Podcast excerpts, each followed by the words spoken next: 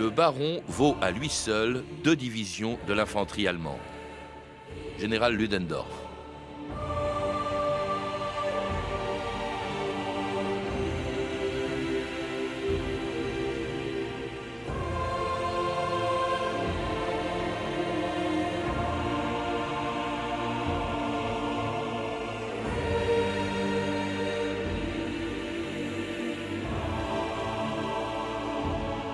2000 ans d'histoire.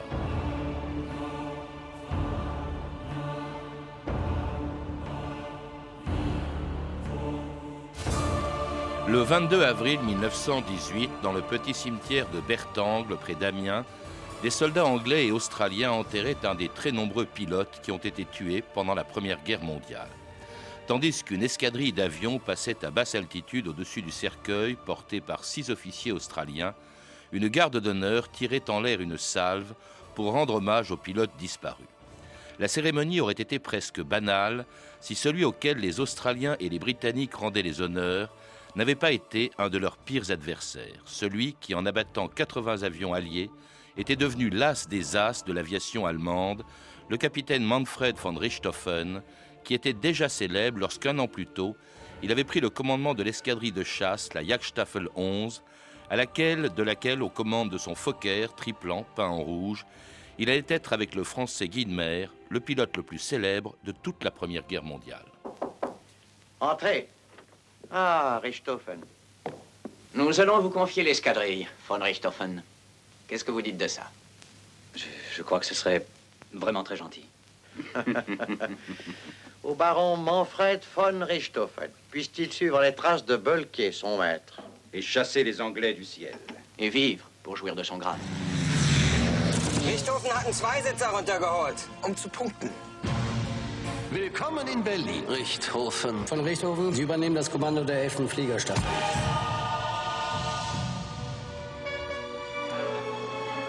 Herr Leutnant? Der Name ist von Richthofen. Ich kenne Ihren Namen. Allerorts denkt man sich so merkwürdige Namen für Sie aus. Le Diable Rouge oder der Rote Baron. Woher kommt das? Verdammte Pistole. Pouvez-vous me signer ça, s'il vous plaît? Er will von Herrn Rittmeister ein Autogramm.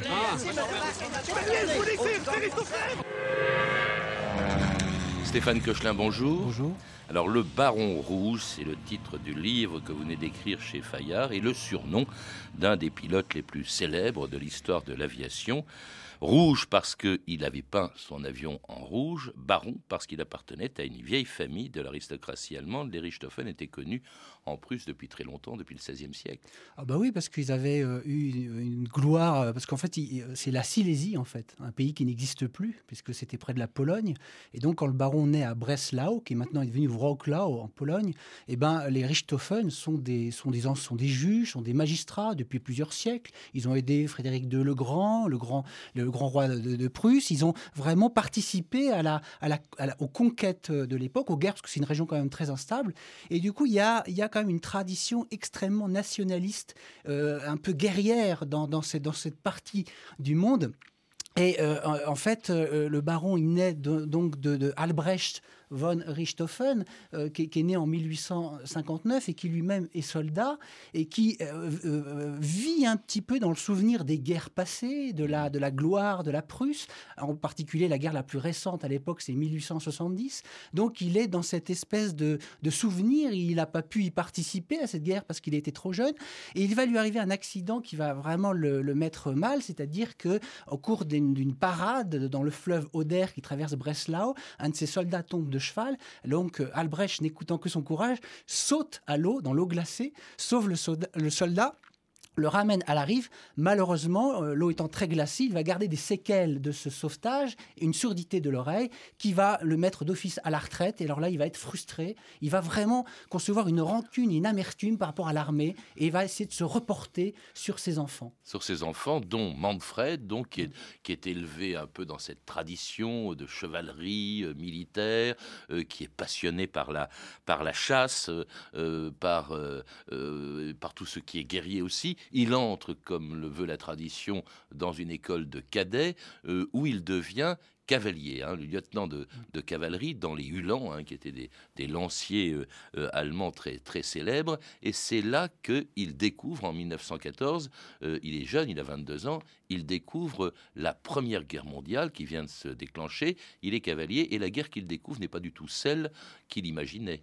Non, il faut dire d'abord qu'il a mal vécu le fait d'être envoyé en 1903, donc vers 10 ans, dans cette école. Il voulait, lui, effectivement, vous parlez de, de la chasse. la Silésie, il y a plein de forêts, c'est une terre giboyeuse, donc il chasse. on sait qu'il a tué des canards dans la, prairie, dans la, dans la propriété de sa grand-mère, parce qu'il a eu un fusil très jeune. Et donc, du coup, c'est un chasseur et c'est quelqu'un qui aime le sport. Quand il découvre la guerre, il est champion d'équitation. De, il, il, a des courses à cheval, il a des chutes, c'est déjà un casse-cou. Et effectivement, en 14, on a, on a encore dans cette idée-là que les guerres, c'est sabre clair, c'est la, la charge de la brigade légère, on s'étripe au corps à corps. Donc, ils partent avec les panaches, les panaches qui flottent au vent, ils partent avec cette idée-là. Mais, et il découvre les tranchées, la boue, euh, euh, une cavalerie qui ne sert à rien, en tout cas une cavalerie à cheval qui ne sert à rien.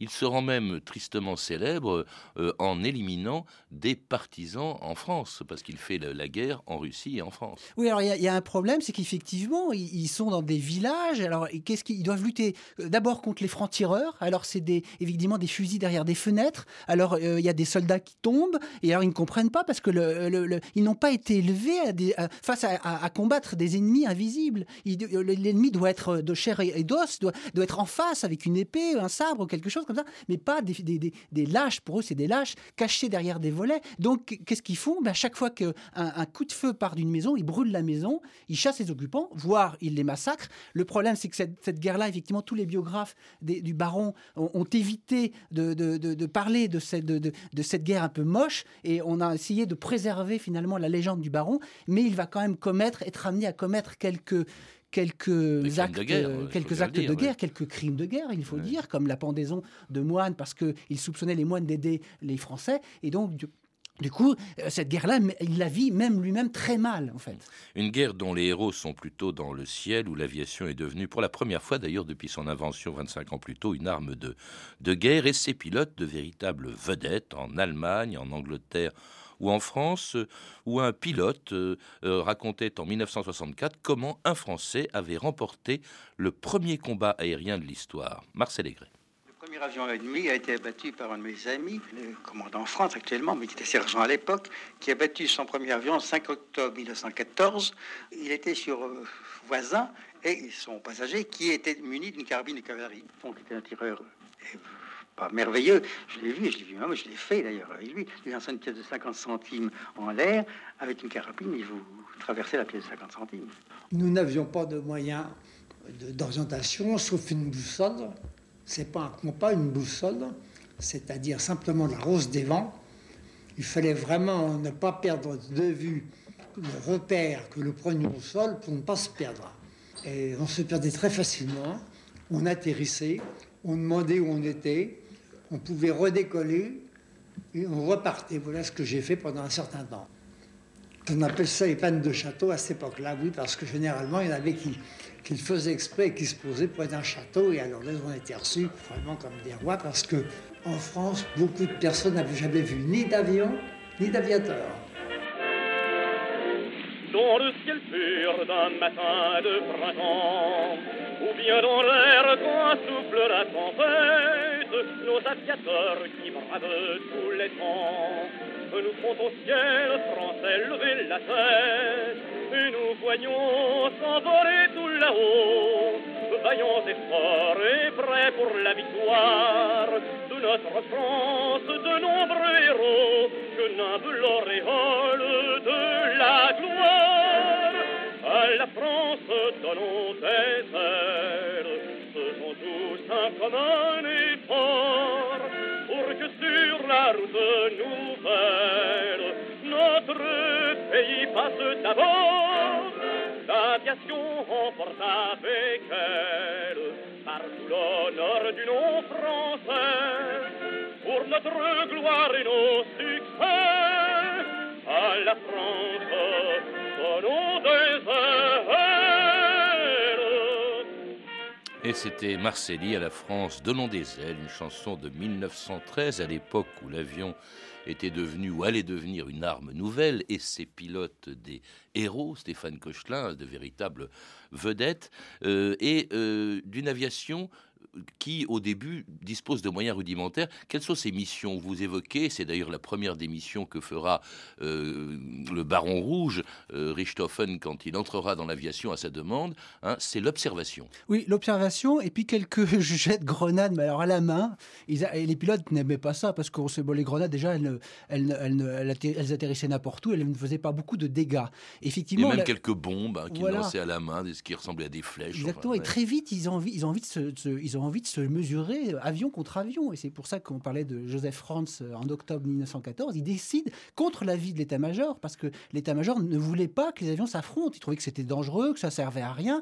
Et donc, il, lui, euh, Franz a décidé un jour de le faire. Et le combat a duré très longtemps. Et peu à peu, des as, euh, parce que moi, je. Mais il tire, parce qu'à l'extérieur, c'est qu'il n'y a pas encore de mitrailleuses. Les tout premiers combats se déroulent avec des fusils avec des que les pilotes transportent dans l'avion. Oui, oui. que non, lui, il avait une Hotchkiss, qui était une, une espèce de mitrailleuse, mais qui tombait tout le temps en panne. Et d'ailleurs, au cours du combat, elle s'est enrayée. Et donc, il tapait. L'observateur mitrailleur devait se lever en, en, plein vent, taper sur la culasse pour essayer de débloquer les balles. C'était extrêmement dangereux. Et, les balles, elles, arrivaient de manière un peu aléatoire euh, sur la cible. Alors, jusqu'à ce qu'il y ait une véritable révolution, parce qu'on ne peut pas tirer autrement que de côté ou éventuellement vers l'arrière c'est l'invention, je crois française, mais reprise par un Hollandais qui a travaillé pour le compte de l'Allemagne, qui était Fokker, tout simplement de la mitrailleuse synchronisée qui pouvait tirer en face de l'avion à travers les euh, hélices de l'avion. Alors le premier à avoir euh, essayé un peu d'expérimenter ça, c'est Roland Garros. Mais Roland Garros, il tirait lui sans, synchronisation, ce qui, fait, que les balles heurtaient euh, les pales de l'hélice au risque d'endommager le, le, moteur ou, de les reprendre par ricochet dans la figure du pilote. Donc, mais il a quand même réussi à abattre tous ces avions grâce à ce, à ce, système qui était très rudimentaire jusqu'au moment où il est tombé entre les mains, c'est pas de peau, des Allemands. Et à ce moment-là, on a vu que pour comment ça, quel était le système de Roland Garros. Et ils ont demandé à, Fokker, alors Fokker c'est un Hollandais qui a choisi de travailler pour les Allemands. On lui a vertement reproché après la guerre son choix, mais il a dit, mais vous savez, moi j'avais proposé mes services aux Alliés, ils n'en ont pas voulu. Donc les, Allemands, eux, m'ont proposé un pont d'or pour travailler avec eux. Manque de peau pour nous parce que c'était un génie, un génie. Et on lui a demandé donc de fabriquer une mitrailleuse synchronisée, donc qui tirerait entre les pales de l'hélice. Et, et c'est à ce moment-là que ben, l'aviation est entrée dans une ère presque industrielle, l'aviation de guerre. Avec l'avion allemand Fokker Albatros, sur lequel allaient se distinguer les As allemands, comme Oswald Bölke, dans l'escadrille duquel Richthofen était admis, Richthofen, capitaine de cavalerie, Rittmeister, était admis donc le 17 septembre 1916. Bonjour, Rittmeister. Von Richthofen. Force. Lieutenant Force. Force. Voici le lieutenant Ernst Odet. Lieutenant. Bienvenue. Hermann Göring. Très honoré. Avez-vous eu une sortie facile, baron? Facile Tenez-vous à vous souvenir de votre première victime, Richthofen. Ne volez jamais dans le tir des batteries anti-aériennes plus de 30 secondes à la fois. Fixez votre route d'après l'autre avion. Ainsi, vous pourrez faire un looping sans perdre de vue l'ennemi. Serrez-le. Serrez-le de près et vite. Préparez la danse, coupez-le. Allez tout droit derrière lui. Tâchez toujours de le serrer et allez aussi près que possible, droit au-dessus de lui. Faites en sorte qu'il n'y ait pas de balle perdue. Touchez votre cible et vite sortez du soleil. Ne vous mettez jamais devant le soleil de la sorte. Vous mettez le pouce devant le soleil, vous voyez, comme ceci, là. Vous voyez tout autour. Et c'était les consignes de l'as euh, des Allemands à l'époque qui s'appelait Bolke, qui était euh, vis-à-vis duquel euh, Richthofen avait énormément d'admiration. Il est entré dans son escadrille. Il y avait d'autres figures qui se rendront célèbres dans cette dans cette escadrille.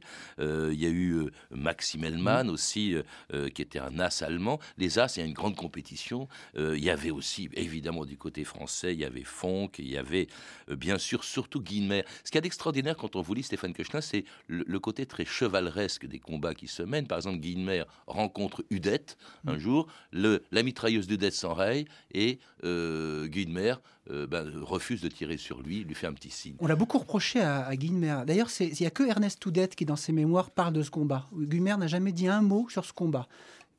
On ne sait pas pourquoi, on lui a reproché à Guilmer donc d'avoir épargné l'un un homme qui sera le plus grand as allemand derrière Richthofen, 60 victoires, qui sera une figure absolument incroyable de, la chasse allemande. Et effectivement, ce qui est un peu injuste d'ailleurs, c'est que les, premiers as, ceux donc de 1915-1916, sont de meilleurs pilotes parce qu'ils ont des machines instables, dangereuses. Euh, Bulk, Immelmann sont des grands pilotes et euh, les as dont on se rappelle, dont on se souvient maintenant, Richthofen, Guilmer, c'est des as qui, à partir de la fin 1916 vont devenir des grandes figures et vont finalement effacer les pionniers, euh, les pionniers, les premiers grands as du début de la, guerre mondiale, la Première Guerre mondiale.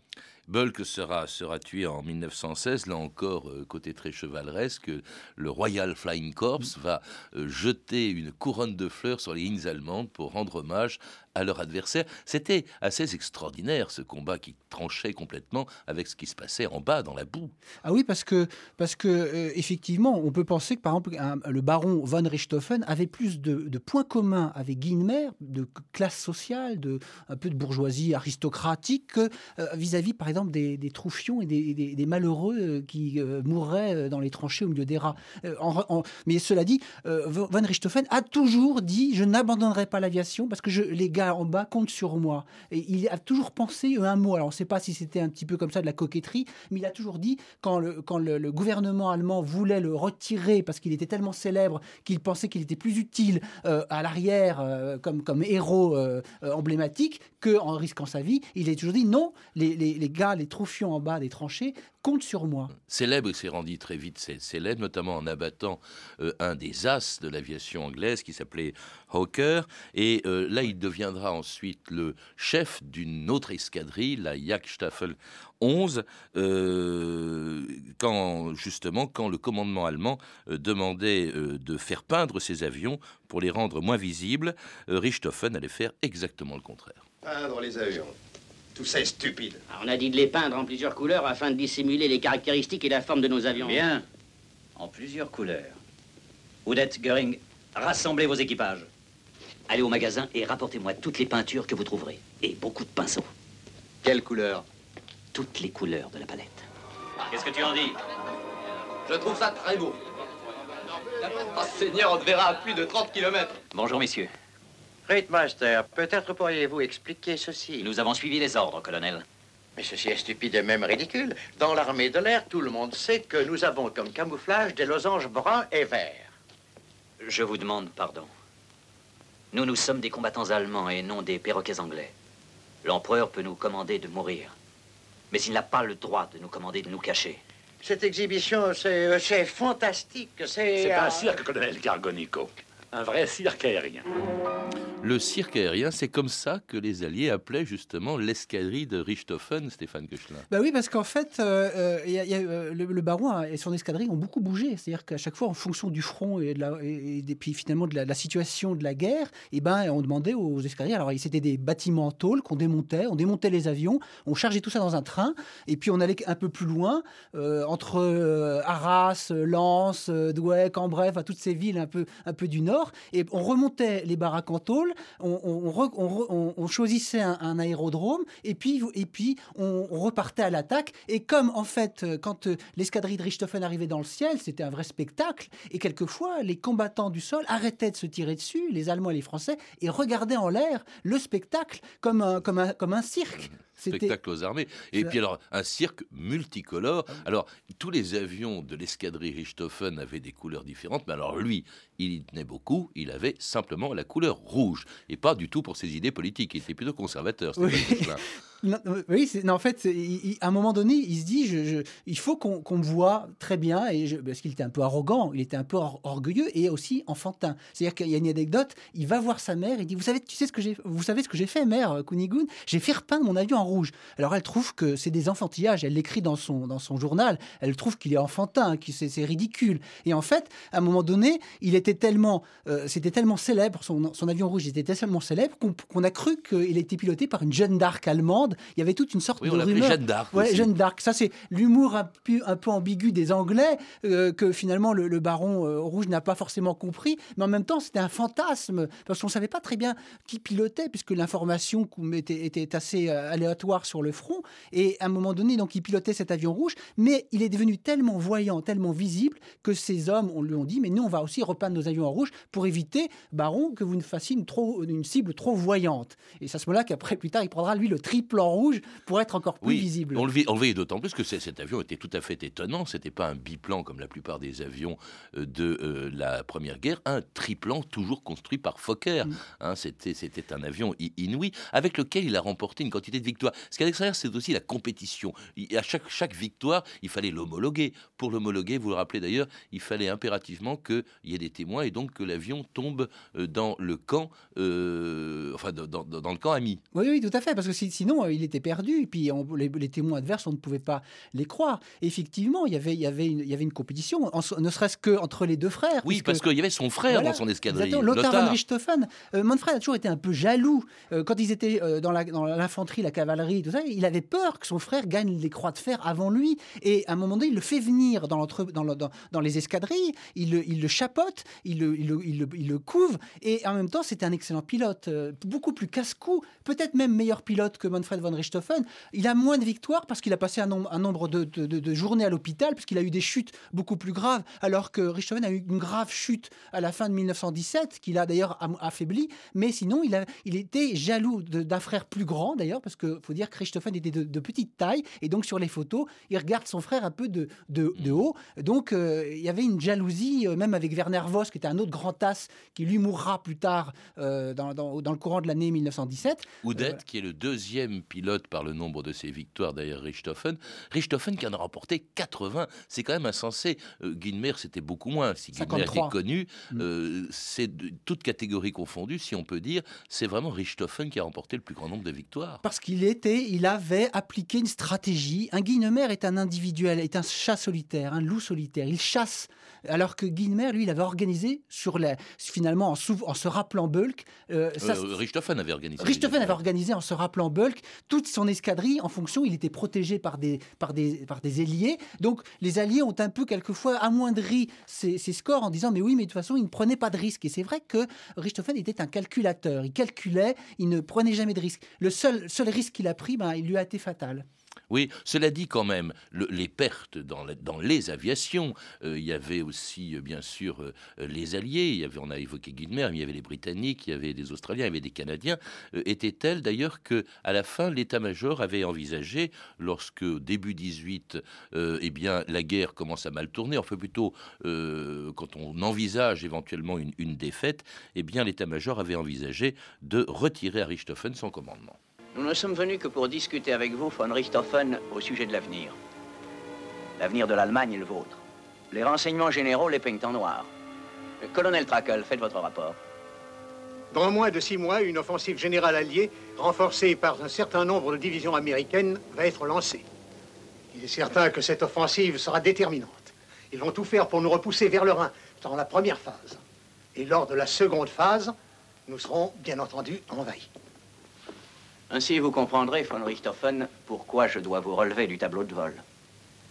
Eh bien, Herr Rittmeister, qu'avez-vous à dire? J'ai à dire que vous êtes fou. Bon Dieu, Richthofen, nous savons que la guerre est perdue. Mais il n'y a personne au sommet qui veuille encore l'admettre. Si pour l'Allemagne il peut exister un avenir, nous devons tous nous remuer vite. Je suis un soldat. J'ai 30 hommes qui se battent pour leur vie. Et je refuse de quitter le service. Maintenant, j'espère bien que les Britanniques vous auront. Ça ne fait aucun doute, général. Ils m'auront.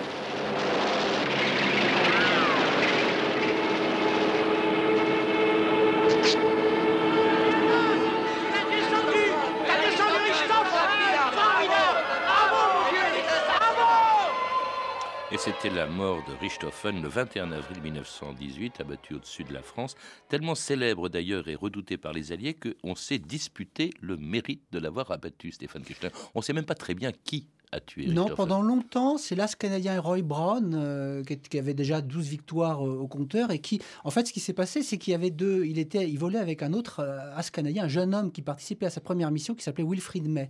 Et Wilfrid May, il avait dit à Wilfrid May, regarde-moi, ne participe pas au combat. Et dans la, dans la lancée, May attaque, se lance dans la mêlée, le baron le voit, le poursuit. Et alors là, ce qui s'est passé, c'est May le dira plus tard, je zigzaguais, je ne savais pas ce que je faisais, c'est ce qui m'a sauvé la vie, parce que le baron n'arrivait pas à m'ajuster euh, dans son viseur. Et du coup, il a, le baron commet l'erreur donc de poursuivre au-dessus des lignes ennemies euh, Wilfrid May. Roy Brown, voyant ça, euh, prend le sillage du baron, commence à lui tirer dessus. Il a toujours affirmé qu'il lui avait tiré dessus par la droite. Et en fait, en, euh, le baron, voyant que Roy Brown le poursuit, vire vers les lignes australiennes. Et alors là, l'attendait une batterie d'artilleurs. Alors des artilleurs qui s'appelaient Robert Buis, Cédric Popkin, qui étaient des, des, des soifards, des gens, des chasseurs de brousse, enfin des personnages absolument étonnants. Il y en a un qui d'ailleurs qui est mort en, so- en 63 en pêchant. Et, et- et donc en fait, ce qui s'est passé, c'est que la balle serait une balle, euh, le, la balle mortelle serait arrivée sur le côté droit. Et euh, euh, Roy Brown a toujours affirmé qu'il avait tiré sur le côté droit. Et en fait, des témoins non l'ont vu attaquer sur le côté gauche. Donc probablement, ce n'est pas la balle de Roy Brown qui aurait tué le baron rouge, d'autant que l'aviateur, d'autant que le baron a continué à voler après que Roy Brown ait tiré et, et- et- et est dégagé. Euh, donc la victoire est toujours, euh, quelques, pas mal d'années après, créditée au, au mérite de Roy Brown, mais on pense maintenant que c'est plutôt Cédric Popkin, artilleur australien, qui aurait euh, tiré le coup mortel. D'ailleurs, c'est les Australiens qui, lui font des obsèques, alors, mais extraordinaire. C'est un adversaire, c'est un ennemi, et voilà que on lui réserve les honneurs qu'on réserve à euh, un, officier de son propre camp. Euh, Il y a des salves qui sont tirées en l'air, euh, on, lui rend hommage. Il y a un officier qui vient de, de- du camp anglais qui lui rend hommage. C'est assez extraordinaire, ce respect dû à un adversaire, et, et un adversaire qui a été redoutable pour eux. Oui, redoutable, mais un adversaire qui a battu. Euh, euh, la guerre est, encore relativement, en tout cas en l'air, propre. hein.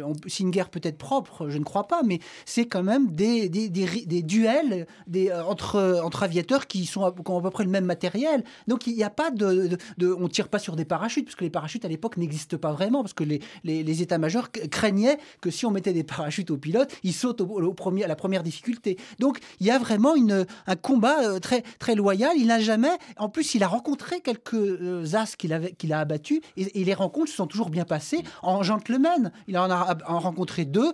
On, a, eu l'impression de deux joueurs de golf se rencontrant sur un green. Alors deux mois après la mort de Richthofen, c'est euh, Hermann Göring, euh, qui était aussi un, un des as allemands, qui prend la, la suite. Avec lui, quand même, c'est plus du tout pareil, surtout évidemment quand Göring deviendra plus tard euh, le chef de l'aviation allemande et d'une aviation qui commence euh, à Guernica, par exemple, par se distinguer par des bombardements de populations civiles. C'est plus la même guerre. Oui, je, On- dis- oui. Non, je dirais que William Reinhardt prend euh, brièvement la, la tête de l'escadrille rouge, et après Hermann Göring, dont on ne sait pas d'où il vient, mais bon, qui est un pilote qui a remporté une vingtaine de victoires, prend la suite. C'est un, un magouilleur politique. Il, il a déjà des, des- des- des relations en haut lieu. Tout le monde est étonné parce qu'on peut penser que c'est Lothar von Richthofen qui est encore actif, qui peut prendre la suite de l'escadrille rouge. Le frère, mais oui. le, fr- le frère, mais c'est euh, Göring qui va effectivement, euh, il va d'ailleurs arrêter de combattre, pensant que la guerre est perdue. Donc il déjà, il est malin politiquement. On peut se demander ce que serait devenu Richthofen s'il avait survécu, parce qu'il a été ensuite encensé par le régime nazi lui-même. Bah oui, alors euh, probablement il aurait pris la, la, la- il aurait pris la direction de la Luftwaffe, peut-être à la place de Göring. Alors là, ça aurait été une autre histoire parce que Göring euh, a, a fait, a commis beaucoup d'erreurs dans la Luftwaffe. On pensait d'ailleurs au Messerschmitt 262, premier avion réaction, que Hitler s'est obstiné à utiliser comme bombardier, alors comme chasseur, il aurait été plus efficace. On peut penser que Richthofen, lui, n'aurait pas commis cette erreur. Oui, enfin, il aurait peut-être fait une guerre un peu différente de Oui. celle de Göring. Merci euh, Stéphane Koechlin. Pour en savoir plus, je recommande la lecture de votre livre, La légende du Baron Rouge, qui vient de paraître chez Fayard. Un livre que vous dédicacerez au Salon du Livre, mardi 17 mars à 17h, sur le stand Fayard. Vous avez pu entendre des extraits des films suivants Le Baron Rouge de Roger Corman et des Rete Baron de Nikolai Müller-Schön. Vous pouvez retrouver toutes ces références par téléphone au 32 30, 34 centimes la minute ou sur le site franceinter.com. C'était 2000 ans d'histoire. À la technique, Sophie Moreno et Cédric Lalanne. Documentation et archives, Emmanuel Fournier, Clarisse Le Gardien, Franck Olivard et Frédéric Martin. Une réalisation de Anne Kobilac. Demain, dans notre émission, à l'occasion du dixième anniversaire de la mort de Yehudi Menuhin, une histoire du violon.